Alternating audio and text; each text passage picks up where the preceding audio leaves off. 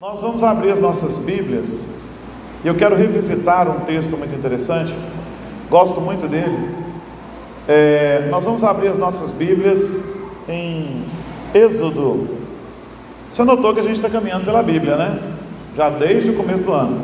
E agora nós vamos pensar um pouco em Êxodo, no seu capítulo de número 2. Êxodo, capítulo 2, e nós leremos do verso 1 até ao verso de número 10. Êxodo 2, de 1 a 10. Nós vamos tratar do nascimento e educação de Moisés.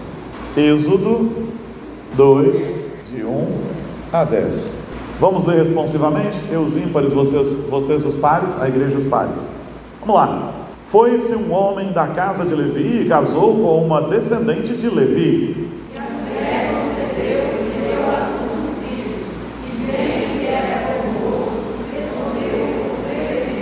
Não podendo, porém, escondê-lo por mais tempo, tomou um cesto de junco, calafetou-o com betume e biche, e pondo nele o menino, largou no carriçal à beira do rio.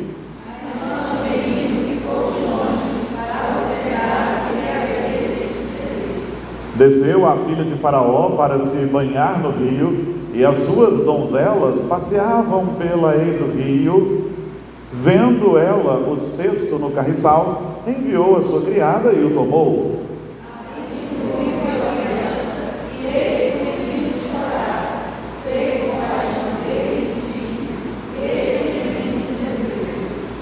Então disse sua irmã, a filha de Faraó: Queres que eu vá chamar uma das hebreias que sirva de ama e te crie a criança?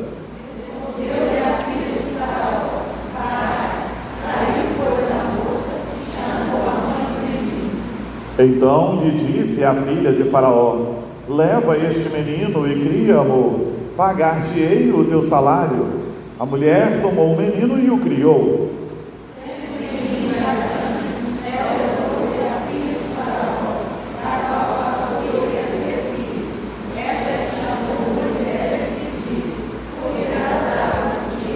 As águas do tirei. Queridos, o meu tema para nós nesta noite tem a ver com fé. Na aliança do Senhor, nós somos chamados para caminhar pela fé. Mas tem uma coisa que nós precisamos entender: a fé não exclui o planejamento, e planejar não é falta de fé. Há pessoas que pensam que a fé dá a elas o direito de serem negligentes. Isso não é verdade. A fé não exclui o planejamento, e planejar não é falta de fé. Muitas vezes pessoas dizem assim: Ah, eu não pensei nisso, não, estou vivendo pela fé. É, querido, como é que você vai realizar tal projeto? Não sei, vamos pela fé. Pessoal aqui na igreja, como é que nós vamos realizar determinado projeto? Vamos pela fé. Mas a fé não exclui o planejamento. E planejar não é falta de fé, como alguns pensam. Porque também tem aqueles que dizem, se vocês já planejaram tudo, onde é que fica Deus nisso? Deus fica nas áreas impossíveis que nós não controlamos. Às vezes, algumas afirmações de fé beiram a irresponsabilidade. Por exemplo, eu tenho uma história muito triste ministerial da irresponsabilidade de alguns líderes com relação a planejar, efetuar, fazer. Eu pastoreava um rapaz que precisava tomar remédios por causa de problemas psíquicos que ele tinha mentais. E um dia ele foi a uma determinada igreja e o pastor disse assim: Se você tem fé, joga o seu remédio fora e para de tomar o remédio. Você tem que ter fé que Deus te curou aqui agora nessa noite. Joga o seu remédio fora e acabou. E ele assim o fez. Jogou o remédio fora, não tomou remédio. 24 horas depois, ele estava descontrolado. E ele apareceu lá em casa. E a janela da casa pastoral era mais alta, mas era de madeira. E ele batia uma enxada na janela da casa pastoral para me acordar. Pastor, vem aqui fora que eu preciso conversar com o senhor.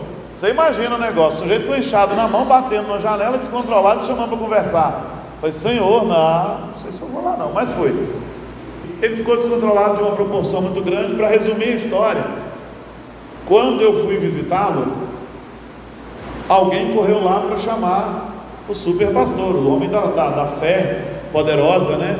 Porque vem chorar para ele e o sujeito não chegava e nós estávamos lá tentando trabalhar com ele e ele se fechou no banheiro, colocou fogo nos aparelhos que ele tinha lá de, de, de auxiliar de enfermagem e ele podia ter morrido asfixiado ali dentro. Deus deu graça, nós conversamos, oramos a porta, ele abriu a porta, conversamos com ele de novo, falei que ia orar por ele, a enfermeira queria dar uma injeção, ele falou que queria, eu falei, olha, Deus vai agir nessa injeção também. Com muita calma, com muita paciência, nós conseguimos ministrar os remédios que ele precisava, ele dormiu, se acalmou, ficou bom. E quando eu estava saindo da casa, no fim do, do, da rua lá embaixo, assim, era uma descida, o sujeito está assim, e aí, você foi lá? O sujeito que tinha feito a bagunça, né? E fui. Aí ele, e era demônio mesmo? Eu falei, e se fosse? Vai lá e resolve. Né? É a fé, você não tem fé? Vai lá e resolve. Tudo isso para te mostrar o seguinte: que às vezes as pessoas beiram a irresponsabilidade, pensando que a fé exclui o planejamento, a fé exclui a, a sua ação nas coisas, que a fé exclui o seu agir também. Não, eu vou ficar quieto e Deus vai agir sozinho. O Deus que cura é o Deus que cura comigo tomando remédio. Aquelas coisas são loucas, né? joga o seu óculos fora agora. Já fui nos lugares que falaram assim para as pessoas: joga seu óculos fora agora que você está curado, tenha fé. O Deus em quem eu creio me cura com óculos. Sabe o que eu acho que aconteceria se ele quisesse fazer isso? Uma hora eu ia levantar, pôr o óculos e tudo embaçado, esquisito. Aí eu tirava ficava bom, colocava ficava ruim, tirava ficava, colocava ruim. Pronto, esse é o Deus que cura. Não precisa jogar meu óculos fora para isso, não. A fé não exclui a responsabilidade, a fé não exclui o planejamento. E planejar e ter responsabilidade não é falta de fé, aliás, é atitude responsável. A fé tem que amadurecer nesse ponto. O que tem Moisés a ver com isso? Muita coisa. Ele e sua mãe Joquebede, excepcional essa mulher. Joquebede era excepcional. Vamos entender então o negócio. José morreu, se levantou um governante no Egito que não, não sabia de José, achou que o povo de Israel estava crescendo muito, resolveu escravizar o povo de Israel. E nós falamos de José na semana anterior, né? Resolveu escravizar o povo de Israel. Escravizou e baixou uma norma. Bom, a primeira norma era que as parteiras, Cifra e Poá, então capítulo 1 aí, se você quiser voltar depois, Cifra e Poá deviam matar os meninos hebreus. Elas não fizeram isso. E a conversa com elas com o faraó foi: o faraó, as mulheres hebreias não são como as egípcias, não. Quando a gente chega lá, os meninos já nasceram. Como o faraó queria diminuir a população e a força da revolução, via de regra, vem dos homens, né? a força física, a força braçal, a força, a, a força da, né? da, da, da resistência física mesmo, o espírito de guerreiro isso vem dos homens, ou pelo menos vinha, né, até outro dia. Faraó manda que se mate os bebês. E Moisés nasce nesse contexto, aliás, um contexto que nos remete ao de Jesus, que quando nasce também, Herodes manda matar todas as crianças, né? Você se lembra de quantos anos para baixo? Dois anos para baixo. Por quê? Porque os reis magos não chegaram exatamente na noite de Natal, não. Eles chegaram depois. Para uma questão de conveniência, quando a gente faz peça de Natal, acontece tudo ao mesmo tempo. Mas quando os, os magos vão lá, eles já estavam maiorzinhos, então eles, né, por segurança, Herodes, ó, de dois anos para baixo. Aqui também não era diferente. O faraó tinha mandado matar os meninos. Mas a mãe de Moisés não estava disposta a abrir mão dele. Ela não queria perdê-lo. Então vem o planejamento. Vamos repensar essa história aqui um pouquinho? Vamos lá. Moisés nasceu, a sua mãe olhou para ele, achou que ele era um menino muito bonito.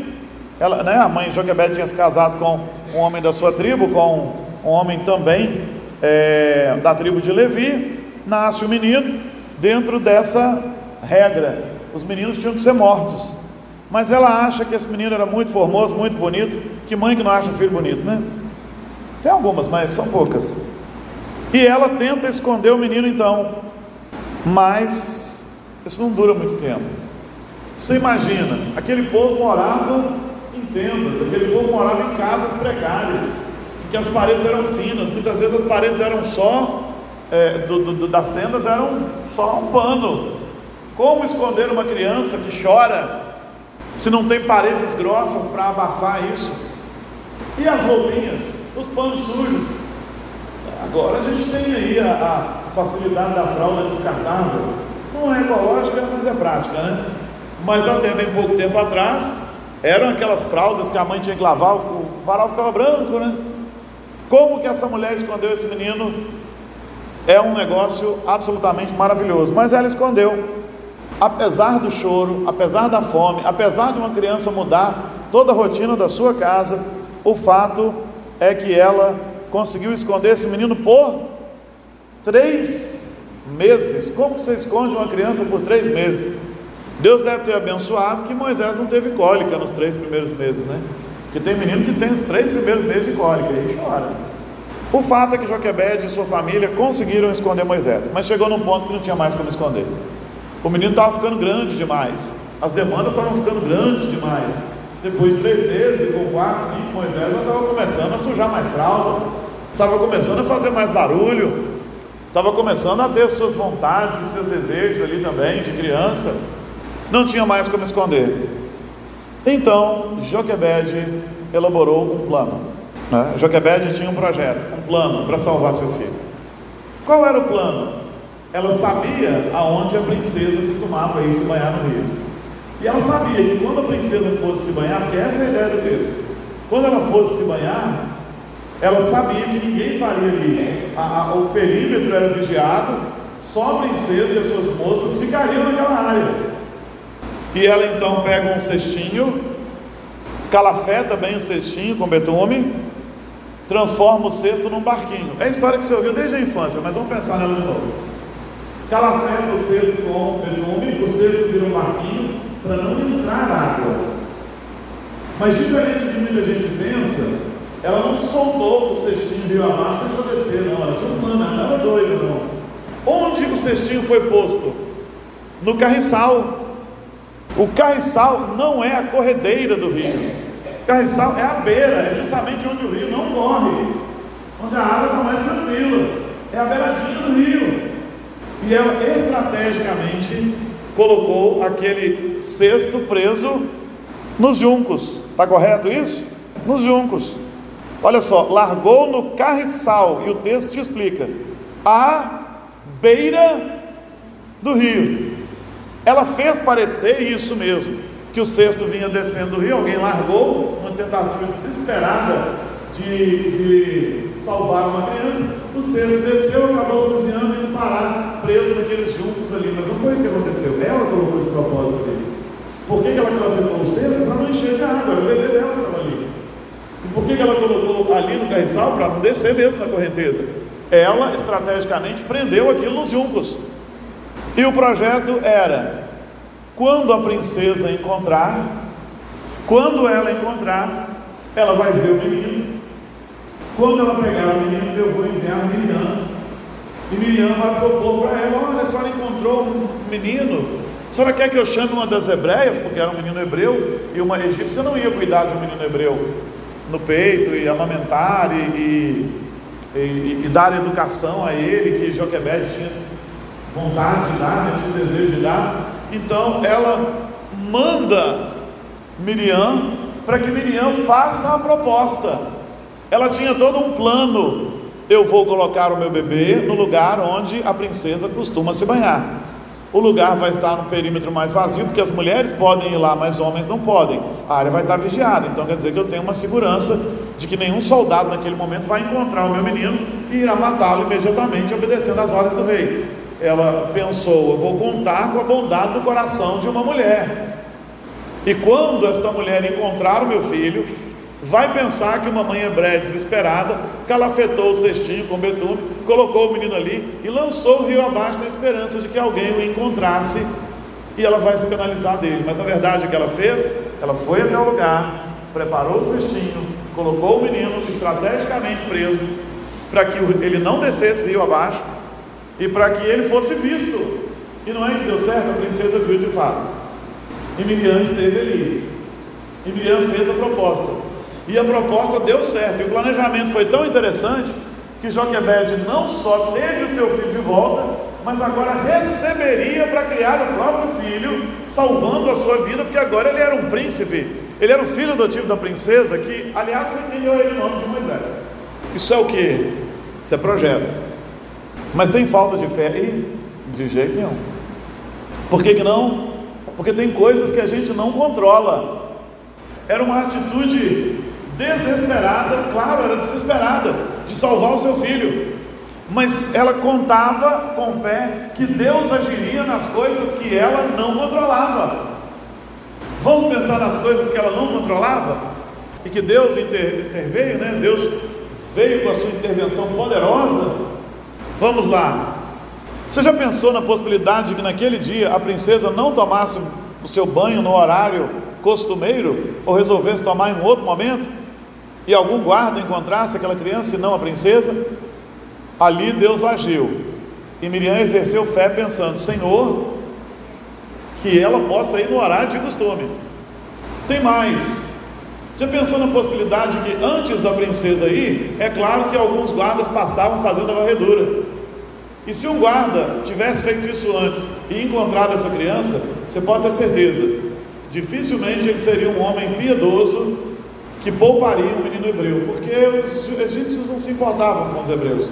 Mas houve fé e nenhum guarda passou para encontrar o menino. Mas a princesa o encontrou.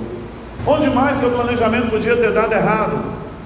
Quando a princesa viu, imaginando que chegamos nesse ponto, chegamos, passamos, mas imaginando que tivéssemos chegado nesse ponto, onde mais Joquebede precisou ter fé no fato de que a princesa o encontrou e a princesa se importou com ele, porque a princesa podia ter olhado e falado: Isso é dos hebreus, manda fazer o que o Faraó mandou fazer, manda fazer o que o rei mandou, mata essa criança. Mas não foi assim que aconteceu. Está vendo um monte de coisas que podiam ter dado errado, apesar do planejamento meticuloso dela. Mas a princesa gostou da criança e resolveu cuidar da criança. Agora vem um outro ponto: Miriam era uma menina, Miriam era uma criança. Eu fico imaginando quantas vezes Joquebede repassou esse plano, dizendo: Miriam, fala assim: a senhora quer que eu chame uma mulher dos hebreus para cuidar do menino? Sendo Miriam criança, o que ela podia ter dito naquela hora? Quer que eu chame a minha mãe para cuidar do meu irmão? Acabou o plano. Porque ela era uma criança, uma mocinha. Ou ela podia ter tremido. E a princesa facilmente percebeu: por que, você está tremendo? Por que, você está nervosa? Por que, que você está aqui agora e me oferecendo isso e está nervosa? E começaram a inquirir aquela criança de tal maneira que aquela criança acabasse entregando toda a história. Mas Miriam, pela graça do Senhor, foi sustentada e ela fez conforme planejado. E ela fez conforme planejado. Ela falou exatamente como precisava falar. Ela disse exatamente o que precisava dizer. E a princesa, a princesa ficou comovida com tudo aquilo.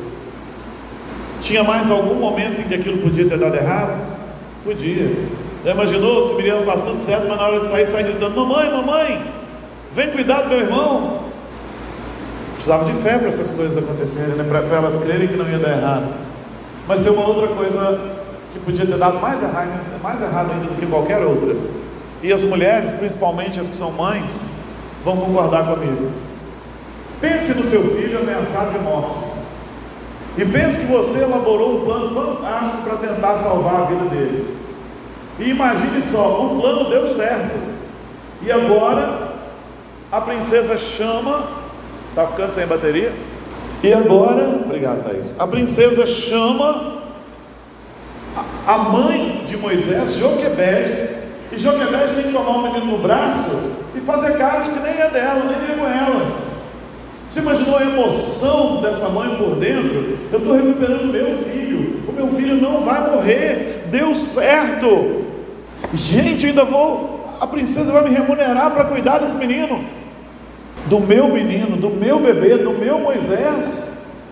Você, como mulher e como mãe, você não concorda comigo que deve ter sido uma emoção maravilhosa? e como ela teve que lutar para conter essa emoção e para não se entregar nas suas atitudes, no seu olhar. Nessas coisas Deus agiu. Joquebede tinha um plano, mas Joquebede sabia que nem, não existe plano perfeito se não houver a mão do Senhor. Você está vendo que era um plano bom? Mas ele tinha possibilidades enormes de falha, mesmo sendo o melhor dos planos para aquele momento, porque nós só temos notícias de que quem foi salvo foi Moisés. Nós não sabemos de outras crianças que tenham sido salvas daquela idade. Os israelitas perderam uma faixa etária inteira, mas Moisés ficou vivo. Arão era mais velho e ficou vivo, não foi pego nessa chacina, nessa, nesse genocídio, nessa matança. Miriam era menina, já estava livre e era mais velha, mas Moisés tinha tudo para ter sido morto. E de repente, o plano que a sua mãe elaborou deu certo, e agora ela está com ele nos braços e tendo que se conter até chegar em casa. Porque se a notícia corre de que o menino era dela, ela perdia o menino. O menino era morto e provavelmente ela também. E todos aqueles da sua família que estavam envolvidos nesse negócio. Então Joquebed tinha um bom plano, mas ele tinha lugares em que ele podia dar errado. Muitos lugares. Ali houve o exercício da fé. Muita gente tem bons planos. Nós às vezes temos bons planos, mas precisamos exercer fé de que o Senhor levará esses planos a bom termo. Agora, há pessoas atitude absolutamente pecaminosa. Elas não têm um plano, elas não têm um projeto, elas não obedecem ao Senhor, elas não fazem nada e dizem assim: entreguei na mão do Senhor. Eu, tenho muita fé, está na mão do Senhor. Isso não é fé, gente, isso é negligência, é irresponsabilidade. Se eu quero ser curado e eu quero, enquanto o Senhor não cura, eu farei tudo o que estiver ao meu alcance, os tratamentos todos que Deus deixou, para que eu viva uma vida boa. Se Deus quiser me curar de maneira sobrenatural, Ele cura. Mas se Ele quiser me curar de uma maneira, entre aspas, natural, também é cura. As pessoas às vezes querem prosperar, mas elas não têm um projeto de vida, elas não têm um planejamento e dizem: Deus não me abençoou. Será que é falta de fé? E às vezes a gente pecaminosamente olha para pessoas que têm um projeto e diz assim: olha lá, confia em Deus não, está com tudo pensado. Nós temos que estar com as coisas pensadas mesmo, crendo que o Senhor Deus vai abrir as possibilidades, todas elas. Por exemplo, nós vamos reformar aqui. Não é o nosso ponto de coisa, mas só uma, não é o nosso ponto focal. Não estou falando isso por causa da reforma, mas é só para você pensar. Nós já temos um projeto, nós já temos propostas, nós temos tudo. Precisamos de fé? Precisamos de fé, de que tudo isso vai caminhar certinho. Precisamos. Mas não podíamos simplesmente falar, vamos começar um negócio aqui, e aí faz, depois, e tinha uma coisa para fazer, vamos quebrar de novo, fazer outro. E aqui agora vamos, já estava até pintado, mas faltou passar um negócio aqui, vamos quebrar essa parede, fazer de novo, pintar de novo. Isso não só é não é fé, como é uma negligência pecaminosa. Na nossa vida é assim também. Eu quero prosperar, eu quero isso, eu quero aquilo, mas eu não faço projetos, eu não administro, eu não paro para pensar no negócio. A fé não exclui o projeto, o planejamento. E planejar não é falta de fé, muito pelo contrário. Quem faz planos é porque tem fé. Joquebede fez planos, porque ela tinha fé de que o Senhor faria. E o Senhor fez. Muita gente não faz planos dizendo: Ah, estou descansando no Senhor. Descansar no Senhor não é ficar à toa. Descansar no Senhor é fazer a sua parte e saber que Deus está cuidando daquilo que você não pode cuidar. Isso é. Você tem sonhos, faça projetos e creia que o Senhor vai te abençoar naquilo que você não controla. Você tem sonhos ministeriais? Compartilhe com a gente, faça um projeto. E creia que Deus vai te capacitar. Ah, mas não me sinto capaz. Creia que Deus vai te capacitar. Você tem sonhos para a sua vida? Faça projetos. Faça a sua parte. E naquilo que você não é capaz, creia que o Senhor vai fazer. Creia que Ele é poderoso para fazer. E assim como Moisés foi libertado da morte, o nosso amado Jesus também o foi quando José e Maria tiveram que ir para o Egito, divinamente instruídos pelo anjo do Senhor, para irem para o Egito, para que o menino não morresse das mãos de Herodes. E então Moisés nos remete a Jesus. E Jesus espera que tenhamos um plano de vida cristã também, sobretudo nessa área. Um projeto de oração, um projeto de crescimento, um projeto de leitura da palavra, um projeto para exercer alguma coisa na obra do Senhor. O Senhor espera que tenhamos projetos que Ele vai abençoar nas áreas que nós não podemos fazer.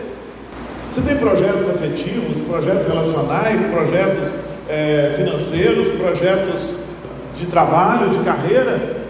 Põe-os em prática e creia que o Senhor vai agir que você não pode, mas nós não podemos ser irresponsáveis.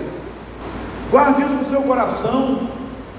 Fé não exclui planejamento, e planejar não é falta de fé. Não é. E não desista dos seus projetos, porque de repente você acha que eles são grandes demais. O projeto de salvação de Joquebede para Moisés parecia alguma coisa muito fantasiosa, uma coisa de filme de Hollywood, mas não só não foi fantasiosa, como se concretizou e ela foi bem sucedida. O nosso projeto de salvação, sem o agir do Espírito Santo, parece algo impossível. Que Deus se faça homem e venha ao nosso encontro e morra no nosso lugar e pague pelos nossos pecados para que sejamos salvos.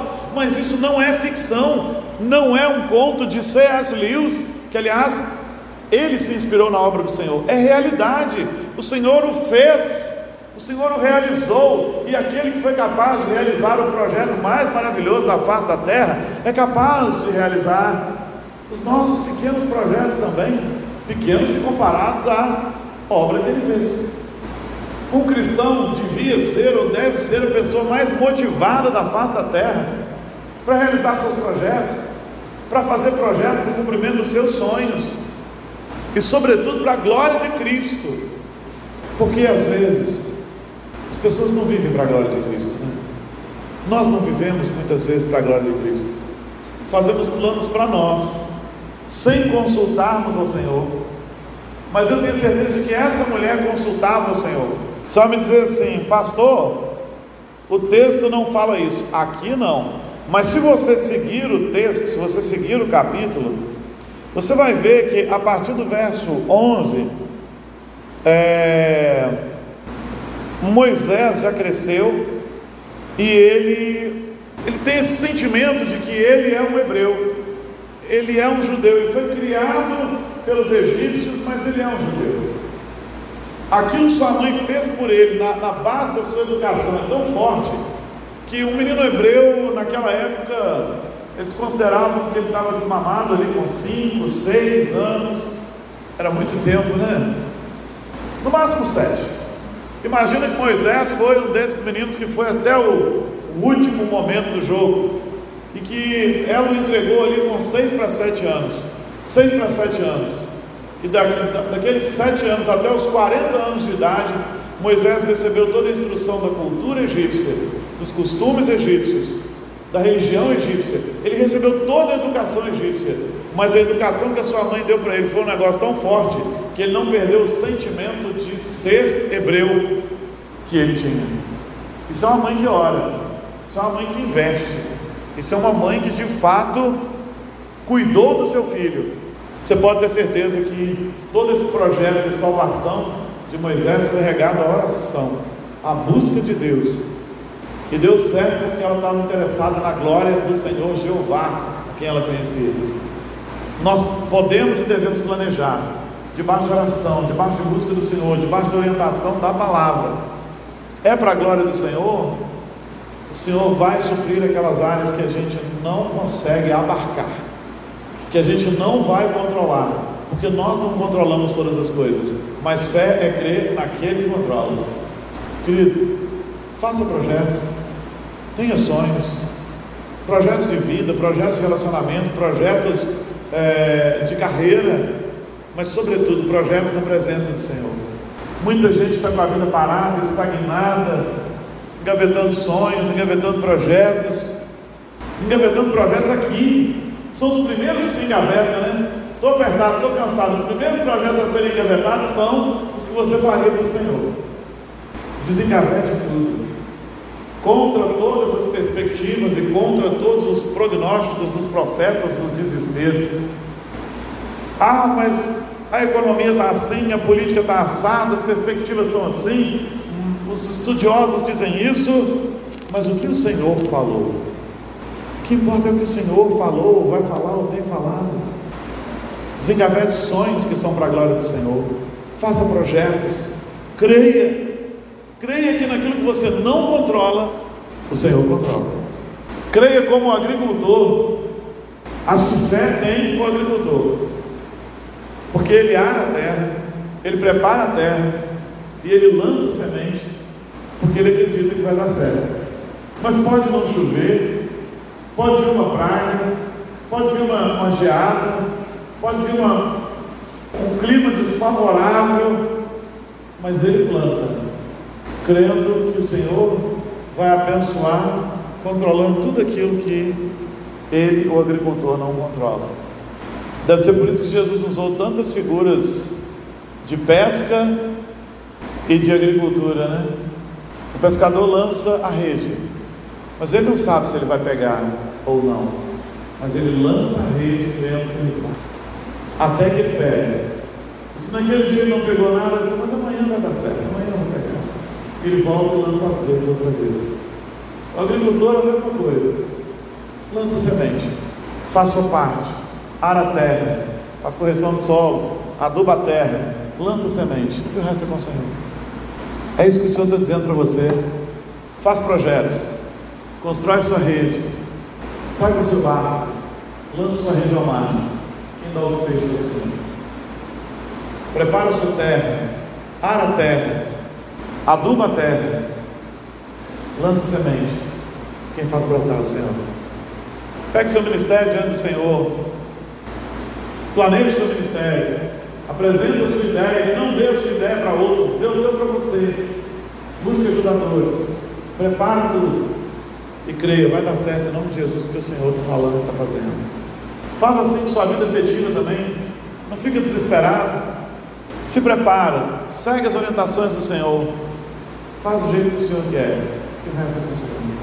Faz assim no seu trabalho também. Planeje. Planejar não é falta de fé. E a fé não exclui o planejamento. Antes, pelo contrário, a fé exige planejamento. A fé exige planejamento. Quais são os planos que você vai desenterrar nessa noite? Quais são os projetos para a sua vida? Os projetos para a sua espiritualidade, os projetos para a sua vida com Deus, os projetos ministeriais aqui, os projetos de trabalho, os projetos de família, os projetos afetivos, todos os projetos em todas as áreas da sua vida. Quais são? O Senhor nunca manda recados à toa. Está falando com a gente. Quais são seus projetos? Às vezes deram errado?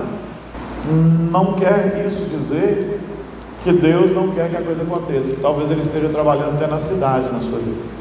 Então eu te convido a curvar sua cabeça, fechar seus olhos, pensar nos projetos que o Espírito Santo está trazendo à sua mente nessa hora, pensar nos projetos que o Espírito Santo tem mostrado a você. Você está ouvindo tudo isso e está pensando assim: olha, eu precisava estar tá fazendo isso, olha, o Espírito Santo está me incomodando para que eu faça isso, isso ou aquilo. Olha, eu preciso retomar algumas coisas que eu simplesmente estou deixando para lá. Eu preciso voltar a crer. Não é porque não deu certo que não vai dar certo. Vai dar certo. Vai dar certo. Ore, Senhor. Coloque você os seus planos diante do Senhor. Em nome de Jesus.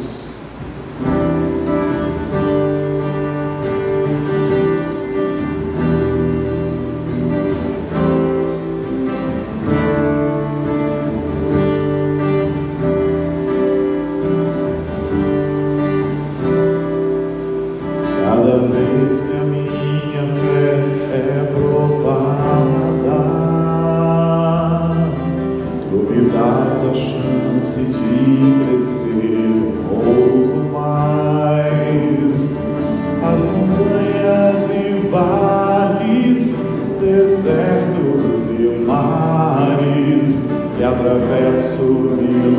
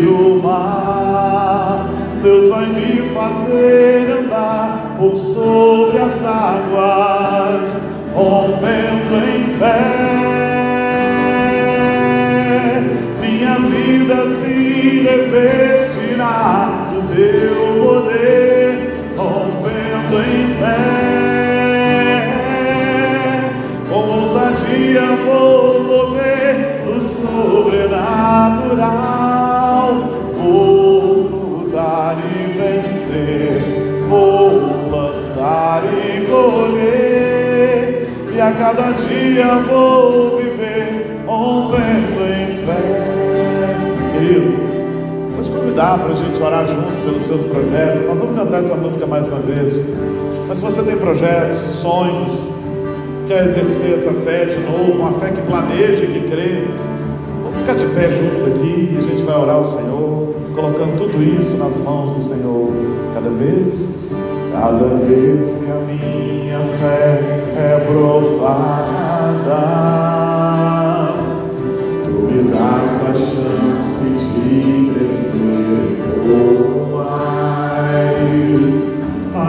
montanhas e vales, desertos e mares que atravesso me levam para perto de ti. Minhas provações não são maiores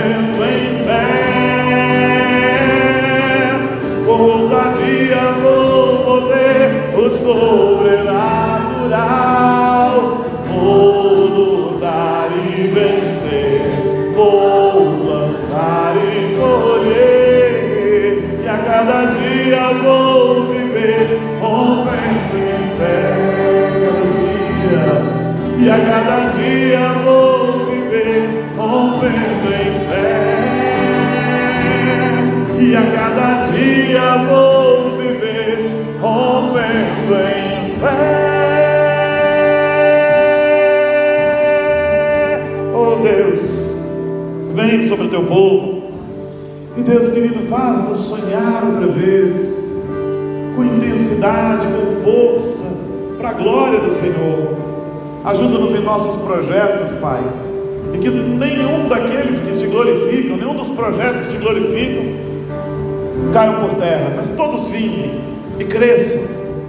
Deus querido, faça-nos sonhar, planejar e exercer fé. Deus querido, visita cada um nessa noite, cada vida, cada coração, e leva-nos a planejar e sonhar e a crer que o Senhor é poderoso para nos levar a um lugar maior, a um lugar melhor.